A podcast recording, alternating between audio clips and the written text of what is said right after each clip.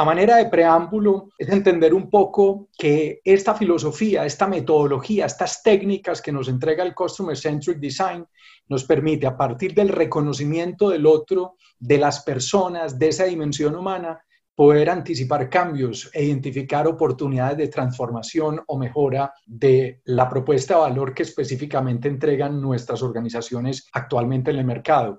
Y me parece muy importante señalar, esta es una filosofía de trabajo que perfectamente aplica para proyectos de empresa privada que tienen como propósito un lucro monetario o también claramente para organizaciones que tienen como visión idealista el poder impactar el mundo positivamente como resultado de un cierto tipo de intervenciones que se hacen en distintas comunidades. Integrando esto que acabo de mencionar con ese proceso de cambio y transformación que presentan las empresas, pues claramente en retail vemos, por ejemplo, como organizaciones como Amazon hacen uso justamente del Customer Centric Design para comenzar a transformar no solo el modelo de negocio, sino también para fortalecer y proyectar aún más sobre el tiempo ese concepto de customer experience, la experiencia que justamente viven los clientes al momento de conectarse con la marca. Y en el caso de Amazon, miren lo que pasa tan interesante. Ellos, como resultado de ese conocimiento histórico que han ido generando de sus distintos clientes, ellos se dieron cuenta que la categoría particularmente de libros era una que seguía creciendo sostenidamente en el tiempo. Pero lo que ellos encuentran es que a la gente le siguen gustando los libros físicos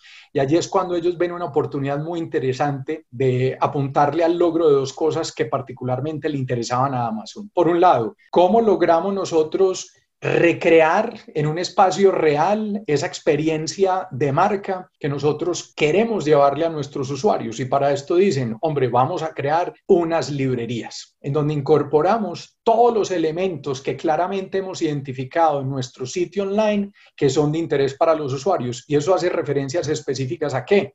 A que los usuarios normalmente buscan los libros de cierta forma, a que normalmente las personas se ven atraídas a través del despliegue y la representación visual de un cierto tipo de temáticas que están asociados a los distintos libros que ellos ofrecen. Toda esa información, todo ese aprendizaje, lo traducen ellos en un display, en un layout visual que en las tiendas recrea de lo mejor, de la mejor manera aquellas cosas que uno experimenta como comprador de Amazon y que valora uno positivamente en el tiempo.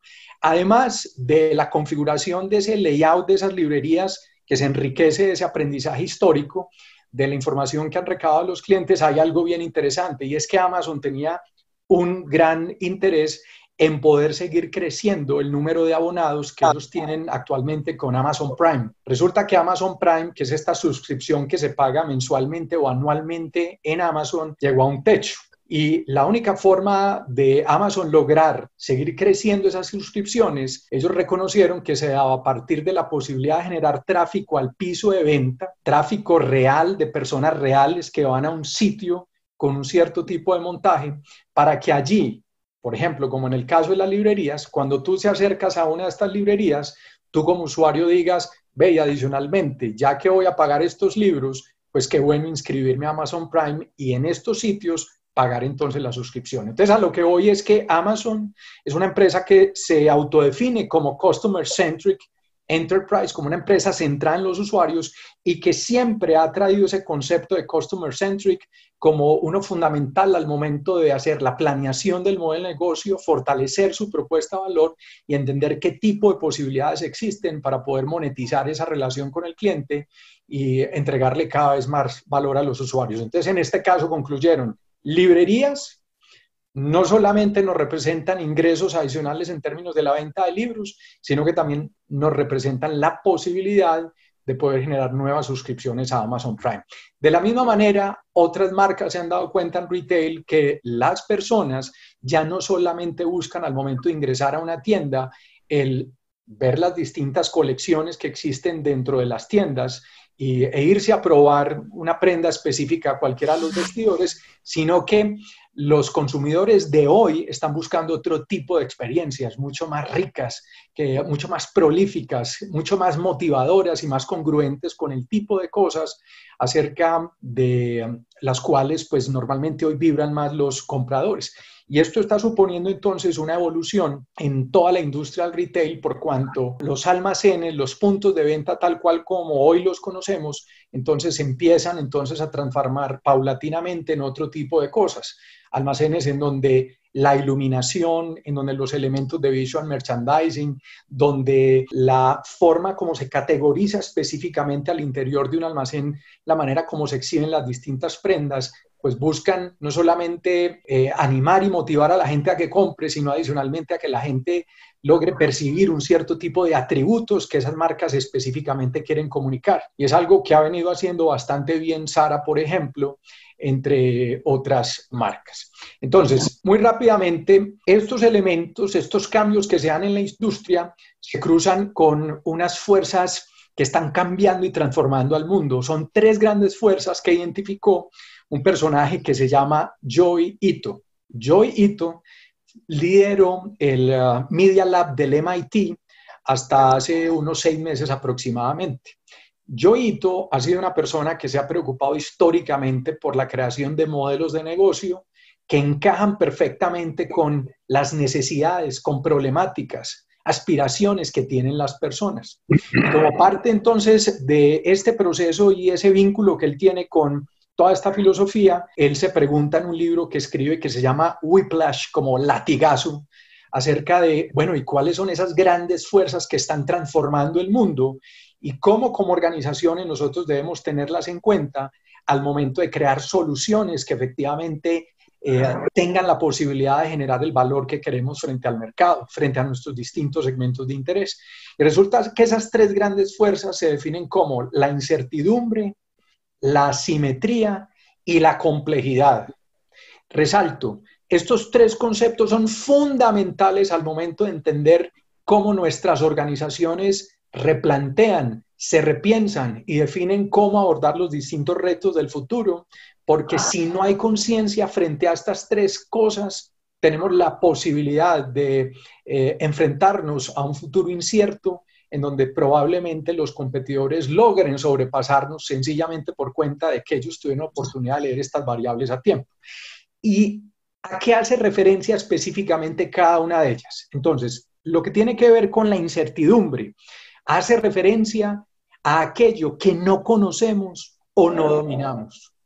La incertidumbre eh, hace normalmente también referencia a ese reconocimiento de las causas y los efectos básicos de una situación específica que se sale de nuestro control.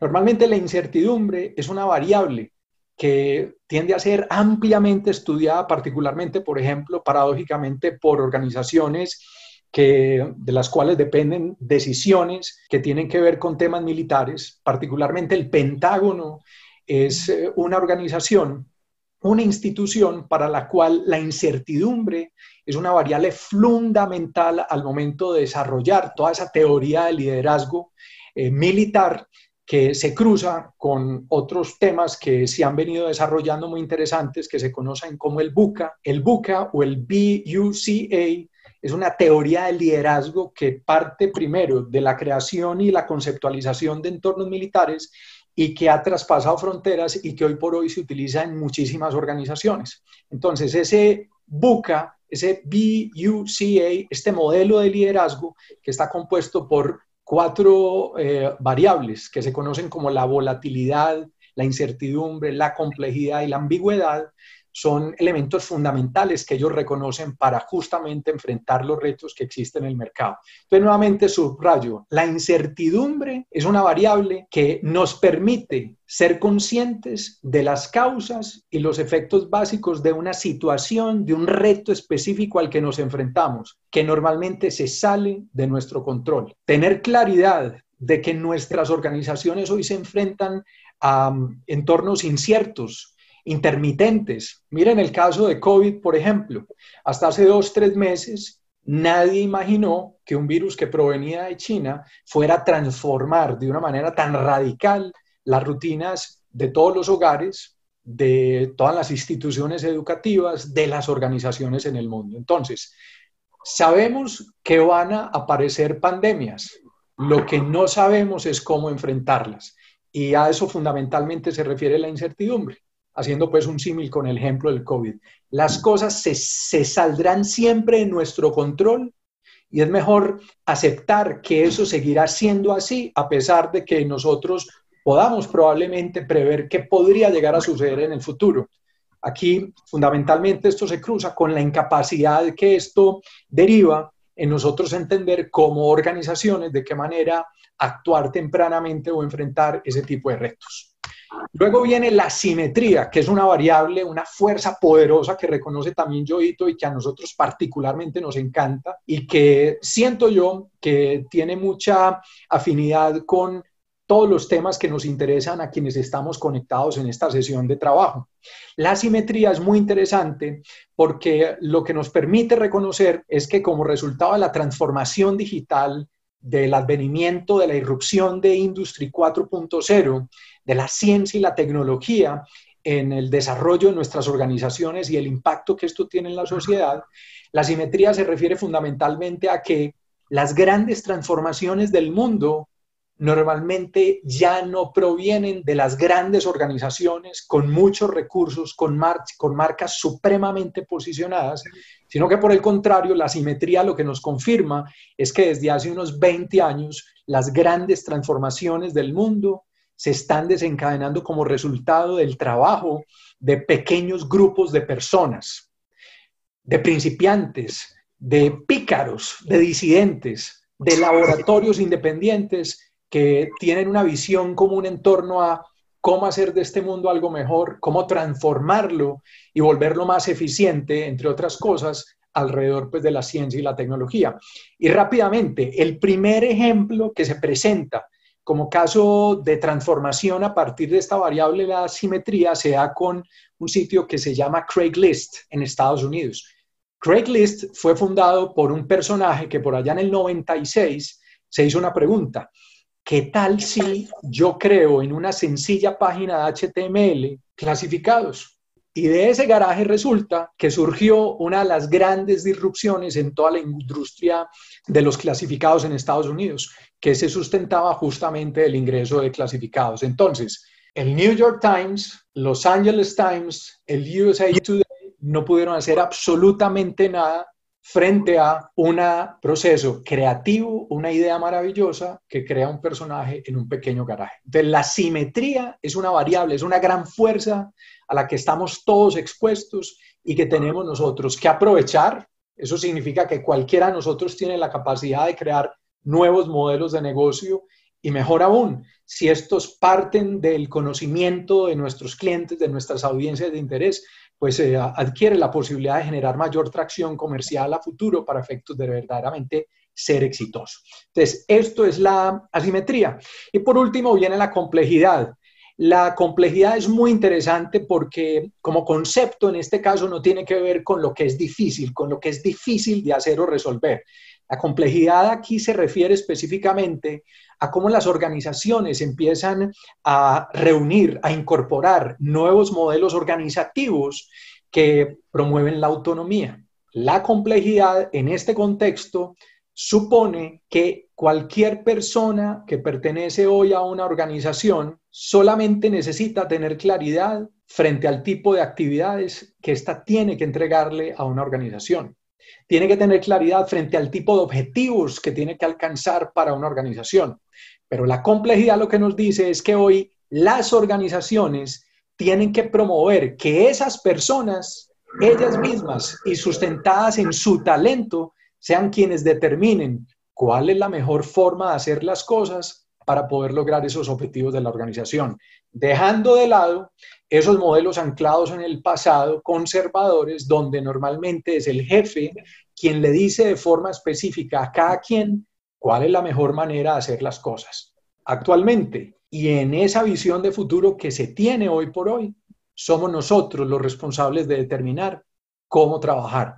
Y este concepto de la complejidad, esta fuerza de transformación, sí que aplica en estos entornos donde en los últimos dos, tres meses nos hemos ido acostumbrando a trabajar todos de manera remota y que será, por supuesto, una, dinámica de trabajo que probablemente se va a prolongar eh, por el tiempo durante años eh, o meses, si acaso.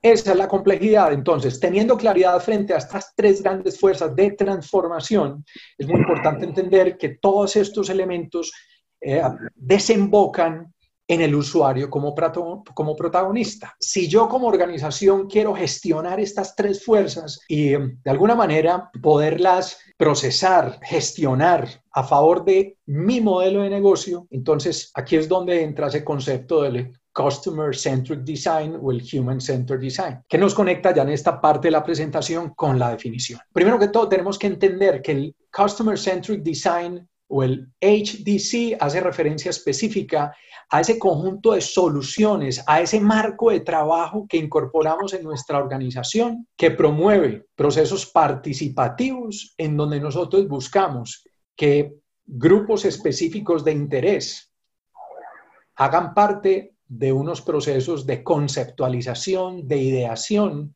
que nos llevan a la creación de soluciones que sean, eh, digamos que muy potentes y de alto impacto frente al mercado. Entonces, el Human Centric Design busca de principio a fin, desde el momento en que se me ocurre la idea hasta el momento en que la implemento, integrar al usuario, a mis clientes en todo momento.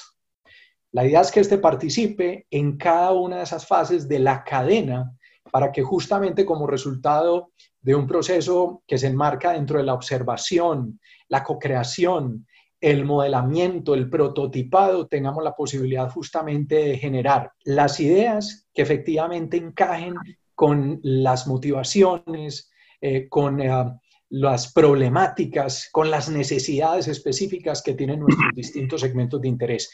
Aquí eh, viene al caso mencionar algo que me llama la atención. Hace aproximadamente año, año y medio, tuvimos nosotros la oportunidad de participar en, una, en un evento que convocó una organización que en Medellín se llama Ruta N. No sé si para quienes estén conectados del exterior haya referencias de esta institución, pero Ruta N en Medellín es una organización que se ha encargado de promover la innovación y la transformación de la sociedad como resultado de la incorporación de todas estas herramientas que nos permiten conectarnos con el futuro, generar mayor riqueza y posibilidades de transformación en nuestra sociedad alrededor de la ciencia y la tecnología. Ese, esa sesión de trabajo fue muy interesante porque nos permitió conocer cuáles eran los resultados de una serie de emprendimientos de orden social que estaba patrocinando Ruta N.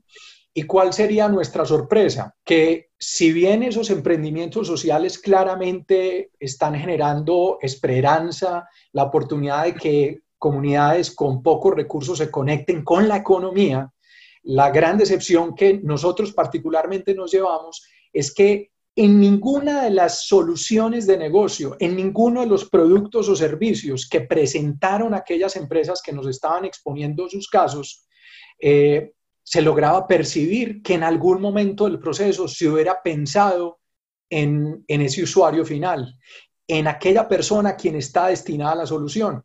Y por esta razón uno veía casos de empresas que estaban dedicadas hoy por hoy a producir esterillas, canastillas y una cantidad de cosas que si tú te claramente te pones en el contexto de un mundo contemporáneo, eh, tú llegas a la conclusión de que probablemente esos son productos que se conectan muy bien con probablemente generaciones que están ancladas todavía por allá en los años 70 y los años 80. Entonces, Aquí el mensaje cuál es? Que el Customer Centric Design, y si nosotros lideramos emprendimientos o estamos acompañando empresas que justamente en lo social tengan algún tipo de impacto, es fundamental comenzar a promover en las conversaciones que tenemos con esos emprendedores sociales si efectivamente hay un reconocimiento pleno, profundo de cómo son esos distintos segmentos de interés a quienes nosotros suponemos la creación de esas distintas, digamos que soluciones que queremos llegar al mercado. Básicamente, en resumen, es que los productos y servicios que se crean hoy, que no tienen en consideración al usuario desde el principio, están condenadas a fallar. Y justamente leer correctamente al cliente y a tiempo es lo que hoy le permite a las organizaciones generar tracción comercial y ser exitosas. Por eso esos típicos casos que nos citan diariamente como Spotify, Netflix, Apple, eh, marcas colombianas como Sura, entre otras, Todas ellas son exitosas, no porque sencillamente por allá haya un gurú en la organización, alguien que tenga una conexión superior con el universo, sino por el contrario, todas ellas son organizaciones que se han dado cuenta que en el Customer Centric Design, en estar conversando de forma estructurada y periódicamente sobre el tiempo con las personas, es que radica la posibilidad de poder entender hacia dónde es que hay que orientar el tipo de soluciones que estamos creando. Siempre nos preguntan, hombre Esteban, y cuando hablamos de ese Customer Centric Design, ¿de dónde proviene el concepto? Aquí muy rápidamente les voy a hablar sobre tres personas que para nosotros son una referencia en estos temas. El primero de ellos es Henry Dreyfus. Este personaje fue un diseñador industrial supremamente destacado de Estados Unidos. Este tipo fue pionero en todo lo que tuvo que ver con el estudio de las medidas corporales para poder optimizar el diseño de productos. Este personaje trabajó durante muchos años con la industria automotriz, entre otras cosas. Y Henry Dreyfus se empezó a dar cuenta que cuando ellos diseñaban carros y que cuando los carros luego eran, y que cuando los coches eran luego utilizados por las personas, las personas estaban empezando a presentar un cierto tipo como de, perturbaciones en términos de, la, de la viabilidad, de la posibilidad de que éstas utilizaran esos carros de una manera fluida. Y este empieza a darse cuenta en una industria en donde típicamente se diseñaban carros para un tallaje y una altura en particular de las personas, que por el contrario los carros se tenían que adaptar a las personas. Y aquí es cuando vienen unos estudios que señalaba ya anteriormente alrededor de esas medidas corporales. Este fue el primer tipo que se sentó justamente a hacer trazos y mediciones muy precisas, por ejemplo, de cuál era la distancia que un anglosajón tenía entre por ejemplo, sus ojos y el panel frontal de un automóvil. Este fue el primer personaje que hizo estudios relacionados con eh, la manera como una persona de mucha altura o de poca estatura se terminaba relacionando con los pedales de un, cache, de un coche y en consecuencia de cómo conducir seguramente eh, de manera segura ese carro, ese automóvil. Entonces, este personaje Dreyfus crea entonces conciencia frente a que el usuario se tiene que poner al centro del diseño de cualquier solución.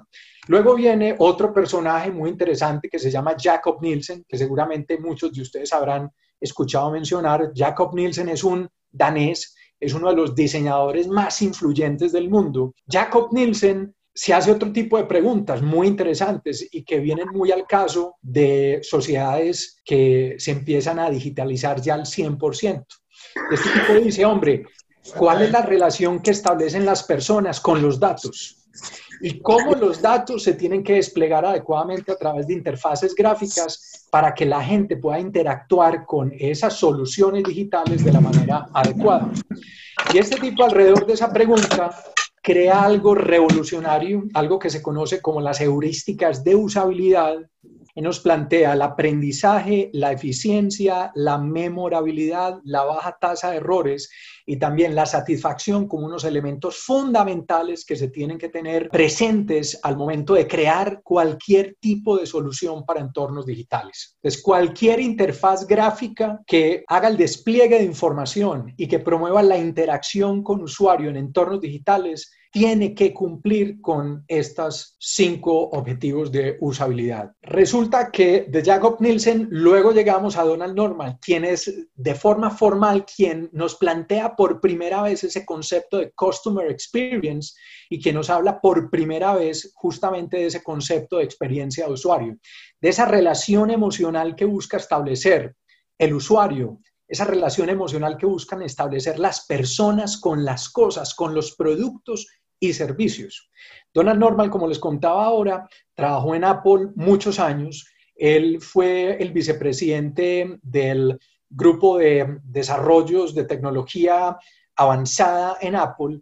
Y este tipo eh, se, dedicó muchos años a hacer estudios de ciencia cognitiva. Recordemos que este es el estudio científico de la mente y de sus procesos. Donald Norman, de hecho, quería contarles que al darse cuenta de esa relación que en el entorno emocional buscan establecer las personas y las cosas, eh, fue quien le entrega a Steve Jobs todos esos conceptos que finalmente terminaron haciendo como figura legendaria Steve Jobs en el mundo y como alguien que terminó por reinventar a Apple y a la sociedad en muchos frentes. Pues lo cierto es que Steve Jobs no fue en ningún caso quien se inventó ninguno de esos conceptos que a él le atribuyen, sino que por el contrario Steve Jobs se conectó con todas estas teorías que previamente estos personajes, estos tres personajes que he estado citando para el ejercicio del liderazgo que empezó justamente a ejercer en Apple a partir del 99, eh, 98, cuando él volvió a reingresar a la compañía y a liderar todo ese proceso de transformación. De hecho, para quien me hacía ahorita la pregunta y para todos ustedes, Jacob Nielsen y Donald Norman crearon el Jacob Nielsen Group hace como unos 15 años aproximadamente. Alrededor de esta organización, ellos se han encargado de promover técnicas, herramientas, mejores prácticas, metodologías para que las organizaciones puedan justamente conectar todos estos conceptos de forma fluida entre sus propuestas de valor y aquellos usuarios de interés a quienes llegamos con todas ellas. Y de hecho, esta es una de las referencias visuales que se tenían eh, como resultado del trabajo que hizo Donald Norman en Apple la orientación de la publicidad, miren, esta es comunicación que hizo Apple o que hacía Apple antes de la llegada de Steve Jobs nuevamente a la organización. Y miren que ellos, mientras que IBM, eh, mientras que Commodore 64 y otras organizaciones resaltaban todos los componentes racionales de sus equipos, por el contrario, Apple ya nos hablaba de una comunicación donde enmarcaba la tecnología en un contexto que específicamente aquí nos remitía a los estudiantes y a, pues a todos aquellos jóvenes que pues tendrían la oportunidad de realizar sus este, actividades pues eh, educativas pues a través justamente de los distintos dispositivos de la compañía. Ese Human Centric Design, el Customer Centric Design, para que lo podamos nosotros aplicar, claramente tiene que promover también una mentalidad. ¿Y esto qué significa? Recordemos que el Human Centric Design no hace parte, no será nunca la consecuencia de lo que hace un área específicamente en nuestra organización. Por el contrario, el Human Centric Design es el resultado de una convicción que es compartida por todas las personas de nuestra organización. Esa mentalidad implica el compartir alrededor de tres grandes criterios unos elementos fundamentales que rápidamente mencionaré. Esos tres criterios tienen que ver con las personas, el contexto y el tiempo como elementos fundamentales de esa mentalidad que se desagregan en creatividad, empatía, optimismo, ambigüedad, aprendizaje, ciclos e iteraciones. Cuando hablamos de creatividad, hacemos referencia a que nuestro equipo tiene que tener una capacidad innata casi que espontánea alrededor de la posibilidad de generar ideas, conceptos.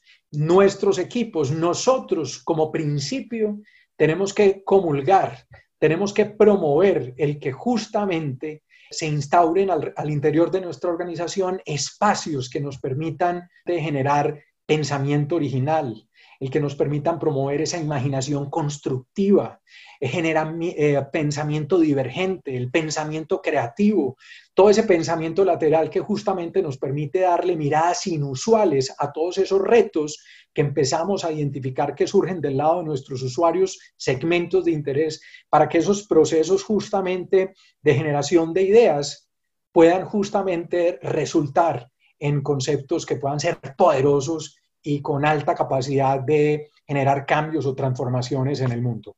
La empatía como concepto fundamental también del Customer Centric Design significa que todos en nuestras organizaciones, bajo nuestro liderazgo, tienen que promover la empatía. ¿Y eso qué significa? Como mencionaba ahora, el que promovamos espacios, metodologías, técnicas que nos permitan siempre estar conociendo la dimensión humana de nuestros usuarios, de nuestros públicos de interés, sus preferencias, necesidades. Y muy importante, la empatía yo la puedo generar como resultado de tres grandes eh, formas o de tres maneras. La primera a través de la observación.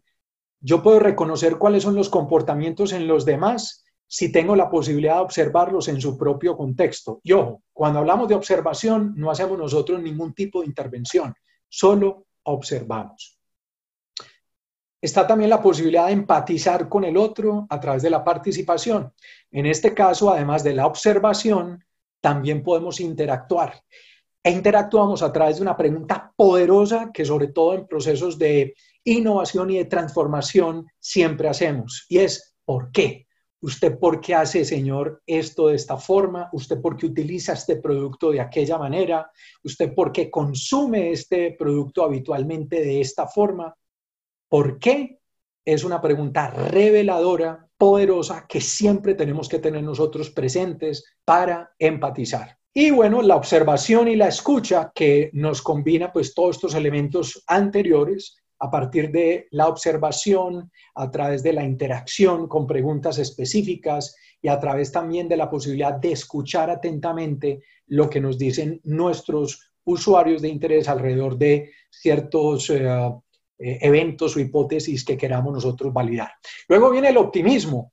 Nosotros claramente, nuestras organizaciones, los que somos emprendedores, quienes estamos dedicados a apoyar los emprendimientos sociales, tenemos que ser unos optimistas natos.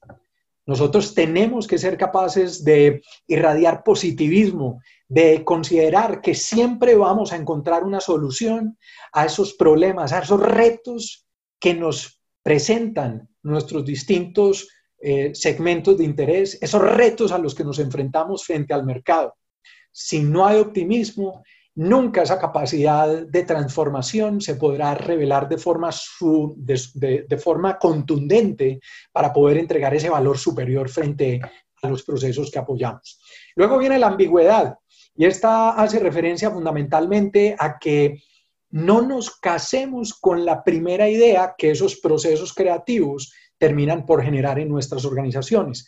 La ambigüedad debe promover en nuestros equipos de trabajo, debe promover en cada uno de nosotros el que nosotros aceptemos que puedan coexistir distintas ideas simultáneamente, independientemente de la valoración que hagamos de esas ideas en un principio. Eso significa que la ambigüedad entonces nos invita a que justamente esos procesos evaluativos que desarrollemos alrededor de esos procesos de ideación, de esos procesos de generación de ideas, pues siempre justamente se preocupen pues inicialmente por la posibilidad de explorar muchísimos caminos, muchísimas posibilidades antes de encontrar cuál sea esa respuesta correcta que se termine revelando ante nosotros. El aprendizaje también fundamental y es entender que esos procesos que, eh, en los que participan, que se cruzan con nuestros usuarios, eh, siempre tienen que estar atravesados por un proceso de aprendizaje continuo. Probablemente nunca lleguemos a la mejor solución. Sí podremos, eso sí, eh, estar planteando ideas, propuestas que específicamente en el tiempo van atendiendo un cierto tipo de necesidades. El aprendizaje lo que nos va diciendo es que como resultado de la evaluación del impacto que van teniendo esas distintas soluciones que vamos entregando en el, mercado, pues claramente con esto pues vamos a tener la posibilidad de ir identificando eh, qué elementos tienen que entrar a enriquecer esas soluciones que previamente teníamos para que cada vez ellas eh, continúen siendo virtuosas y entren en una espiral de mejora continua que nos permita encajar paulatinamente en el tiempo esas soluciones con todas esas aspiraciones y necesidades que tienen nuestros usuarios. Entonces, la evaluación como tal, eh, al final del el desarrollo de una solución, no es el final de un proceso, sino más bien el origen de nuevas acciones que nos llevan a futuro, como resultado de esos aprendizajes, a implementar esas mejoras futuras. Luego viene la iteración. La iteración también como mentalidad fundamental significa que nosotros tenemos que ser conscientes de que debemos repetir paulatinamente nuestros procesos a fin de lograr alcanzar una meta deseada, un objetivo, un resultado específico que queremos sobre el tiempo. Estos elementos asociados con la mentalidad son fundamentales y créanme que en procesos, ya que por ejemplo se hablaba ahora de temas de selección de personal, créanme que esta mentalidad que se conecta con esas características y atributos de personalidad de futuro son esenciales en nuestras organizaciones. ¿Y esto qué significa? Y lo hemos hablado frecuentemente con nuestros clientes a quienes apoyamos en procesos de transformación, en procesos de justamente de planeación estratégica, de creación de soluciones y de productos específicos para el mercado, en donde nos dicen, bueno, Esteban, y estas soluciones que hemos tenido oportunidad de crear, ¿qué requieren a nivel de nuestra organización para poderlas hacer realidad?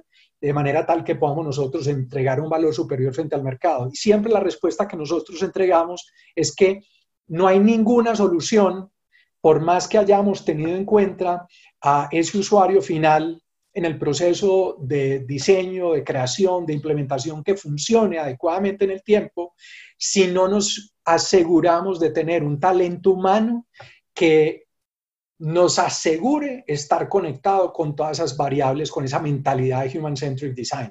De nada nos sirve crear propuestas de valor, modelos de negocio con altísima capacidad de transformación si por el contrario en nuestro equipo de trabajo tenemos gente que eh, vive desesperanzada, negativa, que se niega a la oportunidad de trabajar en equipo, etcétera, etcétera. Entonces aquí viene un reto grande cuando hablamos de selección de personal y es cuáles son esos entonces atributos de personalidad más allá de la formación académica que nosotros necesitamos garantizar que nuestros equipos de trabajo reúnan para poder nosotros cumplir con los retos que tiene la organización. Y nuevamente subrayo, particularmente ahora, en tiempos intermitentes, cambiantes, en donde probablemente nuestros procesos, nuestra forma de trabajar, pues podrá cambiar probablemente semana a semana durante los próximos meses. Esto nos conecta con los métodos de diseño, porque entonces la gente nos pregunta, bueno, ¿y ese proceso de diseño centrado en el usuario, cómo lo hacemos realidad? Lo primero es entender que hay distintos métodos y técnicas que nos permiten justamente conectar ese Customer Centric Design en los distintos procesos y actividades que atendemos en nuestras organizaciones. Normalmente los métodos gravitan alrededor de tres grandes eh, ideas que nos proponen escuchar, crear y integrar inspirar, idear e implementar. Y por allá hay varios métodos. Uno, de ellos es el Design Thinking, está el Agile Experience Design, tenemos también el Sprint Design de Google, tenemos el Liminal Thinking. Eh, muy rápidamente, para que tengan referencias, el Sprint Design fundamentalmente nos plantea una serie de herramientas que de hecho ustedes pueden encontrar si ustedes en Google hacen una búsqueda relacionada con Sprint Design, seguramente van a encontrar un enlace a un sitio que ha configurado Google, en donde reúne un cierto tipo de herramientas que justamente nos sirven para hacer validación de eh, modelos de negocio, propuestas de valor, procesos eh, específicos que estemos creando para un cierto tipo de grupos de interés, eh, herramientas para hacer evaluación de ciclo de producto, para entender, divergir, decidir, prototipar y validar. Normalmente el Sprint Design hace referencia a un proceso que de manera práctica, eficiente y muy eficiente, de no más de 3, 4 días, nos permite hacer revisiones fundamentales acerca de esas nuevas soluciones que queramos entregar en el mercado. Siempre sumando a todo esto esa visión de diseño centrada en el usuario. Luego tenemos el liminal thinking. Liminal thinking es una idea que nos encanta porque el liminal thinking fundamentalmente se orienta a la capacidad de crear cambios mediante la comprensión, la formación y el replanteamiento de todas las creencias que nosotros tenemos actualmente en nuestras cabezas. El liminal thinking o el pensamiento liminal es una práctica que nos lleva a encontrar, a crear nuevas eh, posibilidades que justamente se nutren de la incapacidad que tiene mucha la incapacidad que tienen muchas personas para justamente poder leer qué puede pasar cuando yo trasciendo puertos. Entonces, ese liminal thinking nos permite navegar en espacios ambiguos entre dos realidades para poder generar transformaciones. Y por último, el design thinking, que muy seguramente muchos de ustedes ya habrán aplicado en procesos. Para quienes no, el design thinking, ojo, y quiero hacer claridad, el design thinking como per se nos lleva a través de un proceso de co-creación a crear soluciones de alto valor para organizaciones. ¿De qué nos hemos dado cuenta nosotros? Que el design thinking, si no se cruza con una convicción absoluta sobre la necesidad de que en ese proceso de design thinking participe de principio a fin nuestro usuario final, el design thinking no funciona. Entonces, el design thinking funciona y entrega el valor esperado si integramos en todo el proceso a nuestro usuario final. Recordemos que el design thinking entonces, más allá del componente creativo, es una herramienta estratégica que nos permite, que nos da un método, unas pautas, unos pasos para que podamos pensar de forma estructurada para pues resolver, descubrir oportunidades de acción, resolver justamente eh, elementos, incidencias negativas que encontremos que se presentan en el mercado y que están impactando negativamente nuestros modelos de negocio.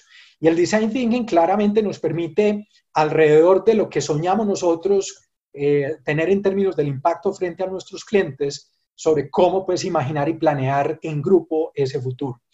La gran ventaja es que el design thinking se puede aplicar en cualquier ámbito de la organización, organizaciones privadas, públicas, para justamente lograr alcanzar un objetivo.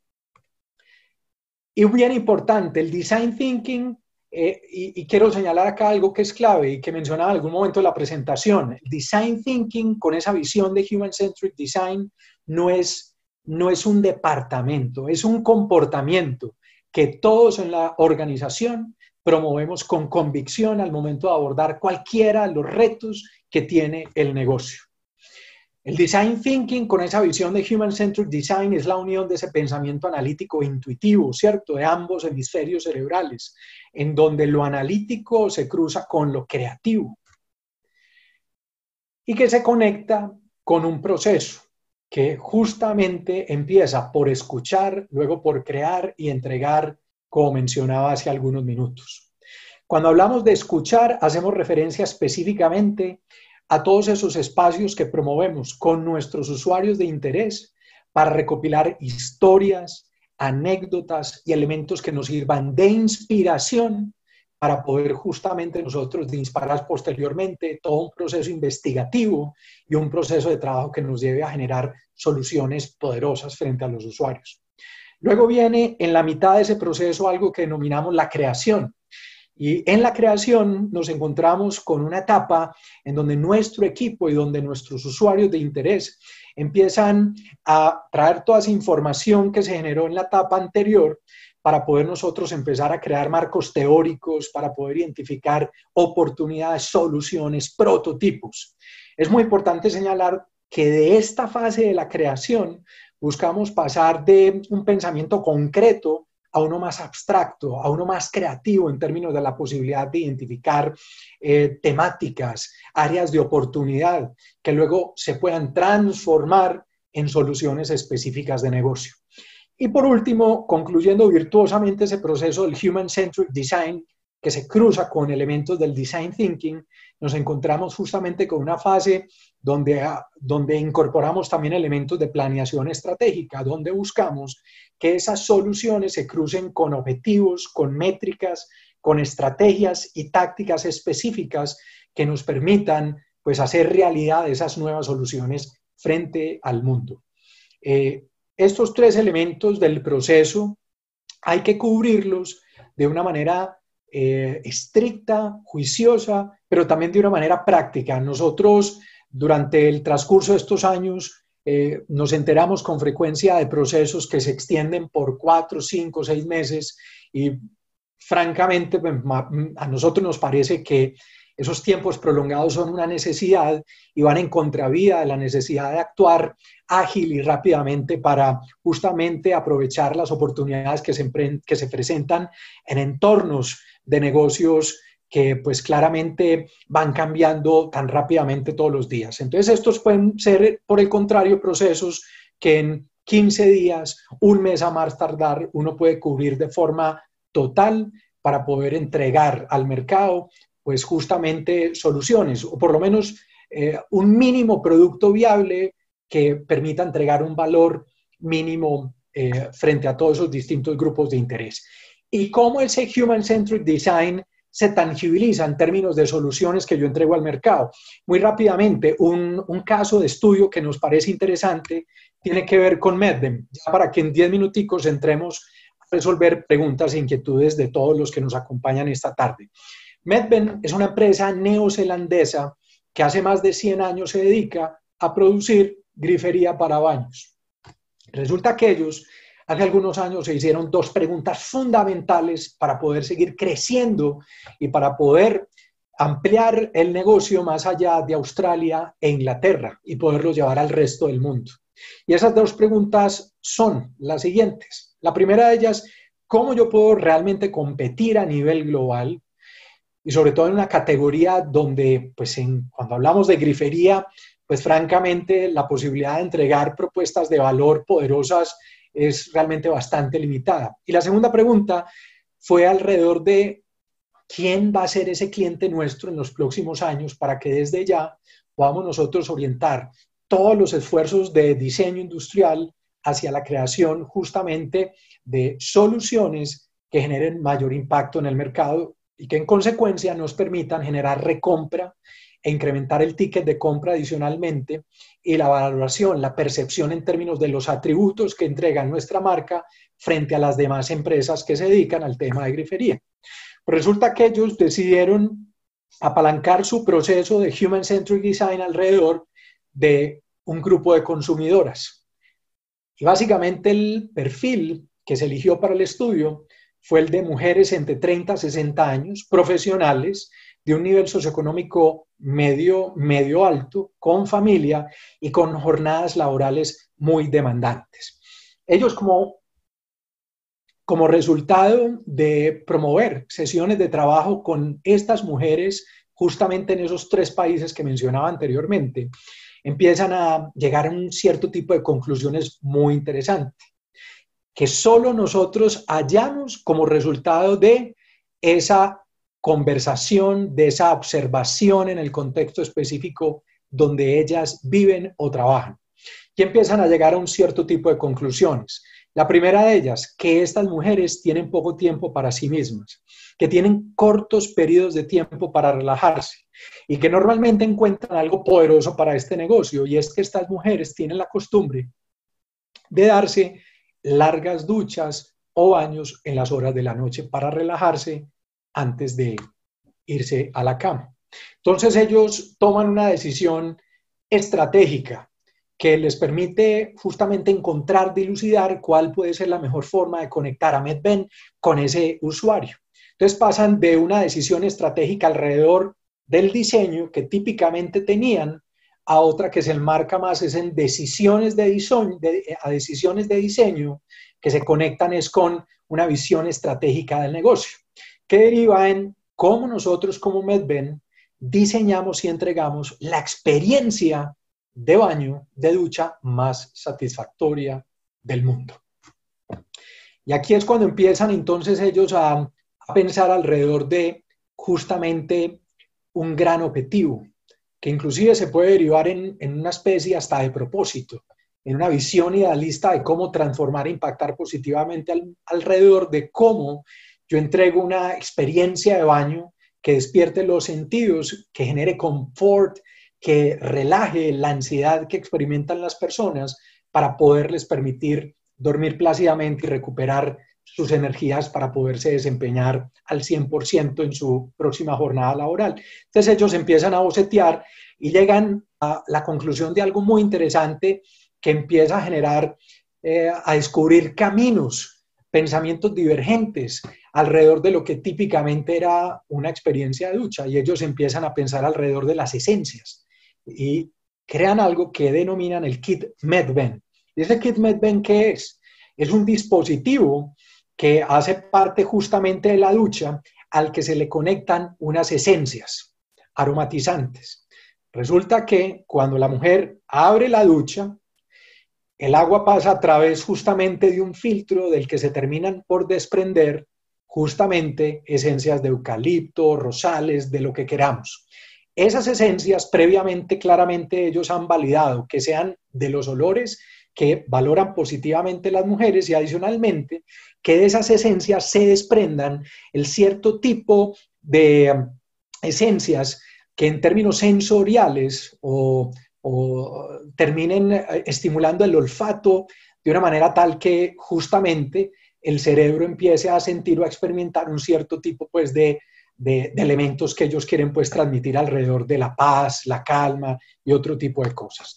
Entonces, ahora, una parte de MedBen, una parte de su propuesta de valor, una parte del negocio es acerca de la experiencia y no necesariamente de la venta de duchas. De grifería, ahora ellos venden también infusiones aromáticas y miren qué interesante cómo uno descubre nuevos caminos para justamente conectarse con el cliente. Y en estos últimos cinco minutos quisiéramos presentar es una herramienta que hemos creado que nos permite hacer un perfilamiento muy poderoso, una conexión profunda con la dimensión humana de las personas. Entonces, el primer paso pasa por entender 15 elementos fundamentales de las personas. Entonces, hay una herramienta que se llama el mapa descriptivo que desarrollamos con nuestro cliente, con nuestro usuario, para que él nos cuente cuáles son sus objetivos de vida, cuáles son las barreras de éxito que él identifica que se interponen con el logro de los sueños que él se plantea para su proyecto familiar o profesional,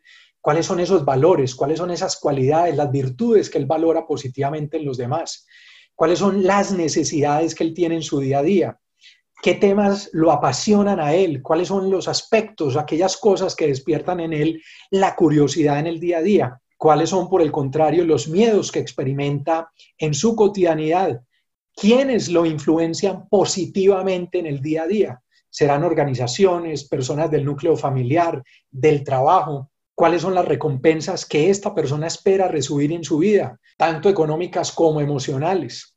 ¿Qué estudios ha realizado? Cuáles son las habilidades intrínsecas que tiene en su vida. Hay cosas para las que somos innatamente, intrínsecamente buenos, cosas para las que no hemos tenido que estudiar y que hacemos perfectamente bien. ¿De qué manera está compuesto nuestro círculo familiar? ¿De qué hablamos con nuestra familia? ¿Será que tenemos mascotas? ¿Cuál es nuestra experiencia digital? ¿Cuál es el nivel de afinidad que tenemos con los distintos canales de contacto, con redes sociales? ¿Será que tenemos habitualmente el uso de dispositivos para el desarrollo de las actividades familiares o, laborales o educativas, etcétera.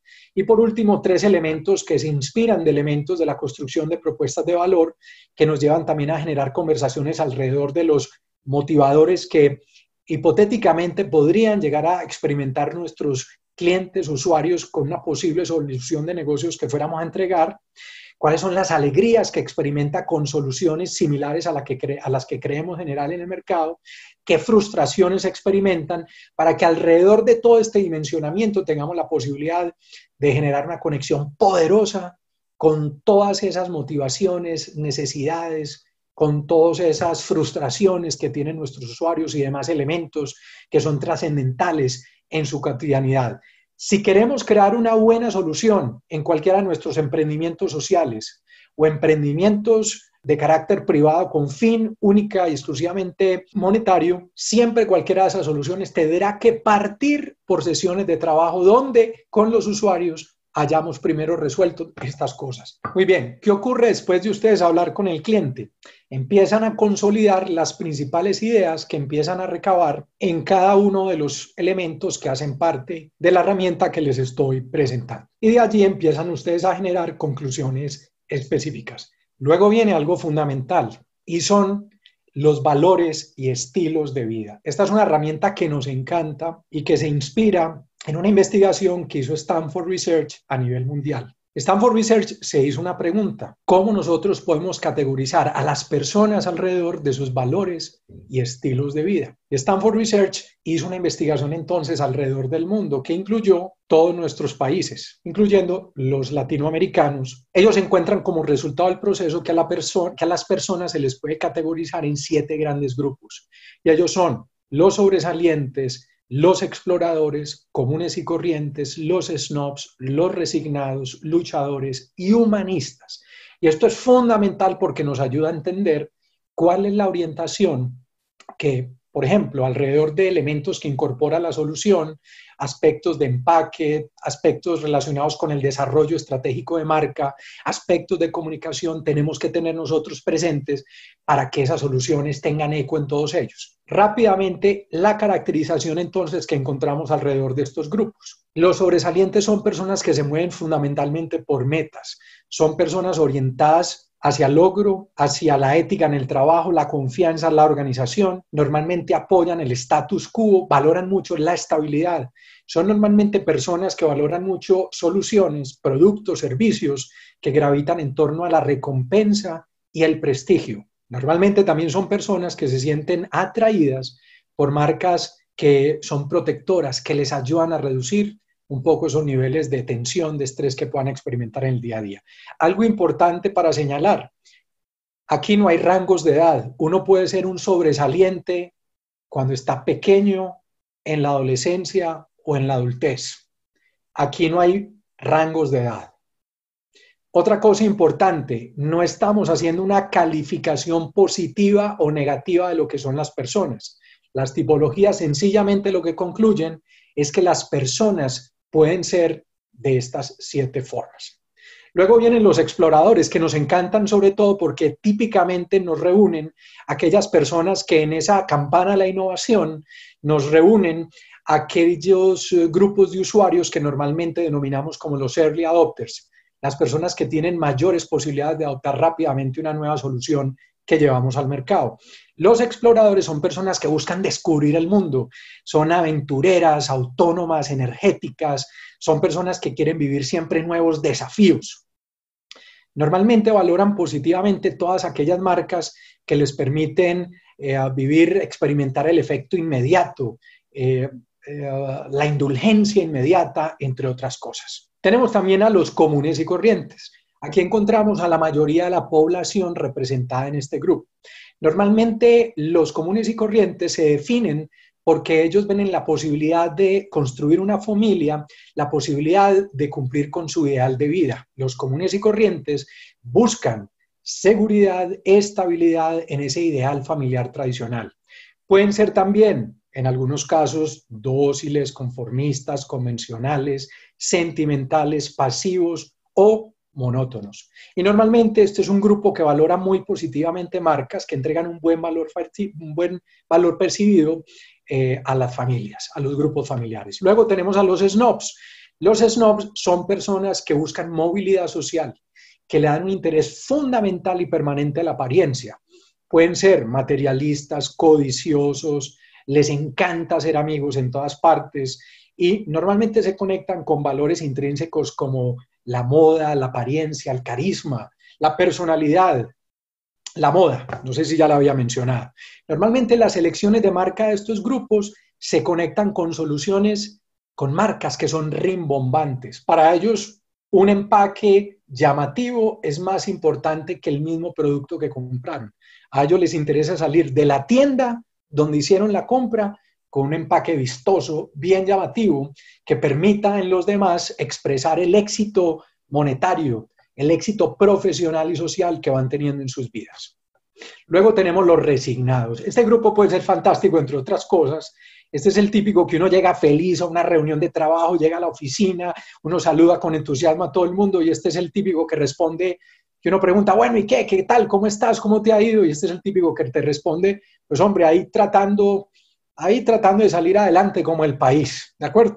Este grupo es resistente al cambio, estricto, autoritario, muy rígido. Este es el típico que te dice que no había nada como vivir en Ciudad de México en la década de los 70. No había como el México de la época de Cantinflas y que desconoce, por ejemplo, cómo la Alameda, cómo se ha dado una transformación del centro histórico maravilloso, cómo Santa Fe nos plantea ahora todo un desarrollo empresarial y habitacional interesantísimo para la ciudad cuando hace 20 años no era más que un basurero. Entonces, el resignado es resistente a cualquier cambio que se pueda presentar en cualquier entorno. Luego vienen los luchadores. Este es un grupo que normalmente pertenece a niveles socioeconómicos bajos por lo general. Este es un grupo que normalmente busca escapar a unas condiciones de vida muy complejas. Es un grupo alienado, desorganizado con frecuencia, que cuenta con pocos recursos laborales, eh, más allá de esas habilidades pues físicas que pueda desarrollar. Normalmente se conecta mucho con el alcohol, con la comida chatarra, con el chance, la lutería, y le encantan todas aquellas marcas o productos y servicios que son impactantes, sensacionalistas, coloridos, rimbombantes. Y por último tenemos los humanistas. Los humanistas hacen parte de un grupo muy interesante porque nos reúnen a todas aquellas personas que buscan la iluminación, el generar un impacto positivo en el mundo, en los demás. Este grupo se caracteriza por ser libre de restricciones, por buscar justamente ese crecimiento personal, por tener conciencia social, por valorar mucho en qué invierten su tiempo disponible. Son poco materialistas y tolerantes al mal gusto. Y para ellos hay una predilección particular por marcas que son naturales, orgánicas, que promueven la conservación del medio ambiente y que promueven calidad intrínseca. Entonces, cuando estamos haciendo Customer Centric Design, además de ese proceso de reconocimiento de la dimensión humana, tenemos que identificar estos elementos que acabo de mencionar. Con frecuencia las marcas se equivocan porque terminan creando soluciones que ellos suponen van dirigidas para un sobresaliente, cuando resulta que en la realidad el producto se tuvo que haber comunicado o incorporado elementos que probablemente se conectaban, era con sus segmentos de interés que eran realmente afines con personas que típicamente se caracterizaban como snobs. Entonces, con frecuencia uno que encuentra que las marcas se equivocan en esa configuración de soluciones porque empiezan a resaltar un cierto tipo de atributos que claramente terminan generando distorsiones cognitivas porque terminamos orientando esa solución a públicos que son totalmente diferentes a los que naturalmente esta solución debería estar dirigida en un principio. Muy importante señalar que esos vals, esos valores y estilos de vida, uno normalmente nosotros encontramos y hemos visto en nuestros procesos que no hay una afinidad absoluta con un grupo en particular. Uno, uno puede ser la combinación de hasta tres grandes grupos de esos vals. Uno puede tener una afinidad muy grande con sobresalientes, con afinidad con comunes y corrientes, que luego se puede cruzar con un poco de explorador. Esas combinaciones se pueden dar y pueden generar eh, conversaciones muy interesantes al momento de generar eh, justamente los procesos de conceptualización de soluciones. Otro tema que para nosotros es fundamental en ese, en ese Customer Centric Design, el reconocer cuáles son los sentimientos que experimentan nuestros clientes. Y esto se conecta fundamentalmente con sentimientos y emociones y con una teoría que nos plantea Robert Plutchik. Eh, Robert Plutchik fue un teórico, un psicólogo que por muchos años eh, estuvo investigando el impacto que tenían las emociones y cómo éstas derivan en sentimientos en los humanos. Y esto es bien interesante porque nos termina planteando justamente una, una teoría que él, marca alrededor de algo que él denomina la rueda de las emociones. Esa rueda de las emociones lo que nos plantea fundamentalmente es que todos los sentimientos que surgen como resultado de emociones que perduran en el tiempo se construyen o se derivan como producto de que todas las emociones se derivan, se generan como resultado de dos emociones que, que, experimenta una persona en el tiempo. Entonces, el que nos plantea muy rápidamente, él nos plantea un set de 22 sentimientos que experimentan las personas el amor, la culpa, el deleite, la obediencia, la curiosidad, el sentimentalismo, el asombro, la desesperanza, la vergüenza, la decepción, la incredulidad, el arrepentimiento, la envidia, el pesimismo, el desprecio, el cinismo, el borbo, la agresión, el orgullo, el dominio, el optimismo, la, esperanza y la ansiedad, como unos conceptos fundamentales, como sentimientos fundamentales que experimentan las personas. Aquí hay una cosa y es que les voy a poner un ejemplo concreto del por qué esto funciona. Hace unos meses nosotros tuvimos la oportunidad de trabajar con una spin-off, con un emprendimiento de telesalud de, que desarrolló la Universidad CES. No sé si ustedes la conocen, pero el CES es una universidad que a nivel latinoamericano es un referente en todo el tema médico. Resulta que en el CES generaron esta aplicación, un servicio de pediatría que tuvimos nosotros oportunidad de dimensionar en gran parte con ellos. Cuando hicimos las conversaciones de todos estos aspectos de Customer Centric Design, cuando nos reunimos por primera vez con ellos, les hice una pregunta, señores, ¿en qué negocio estamos nosotros? Y la respuesta que nos daban los dueños del negocio, pues fueron pues, las más obvias. Esteban, estamos en un modelo de negocio que se sustenta en una aplicación que utiliza médicos para resolver necesidades o urgencias pediátricas a través pues, de, de, una app, a través de Internet.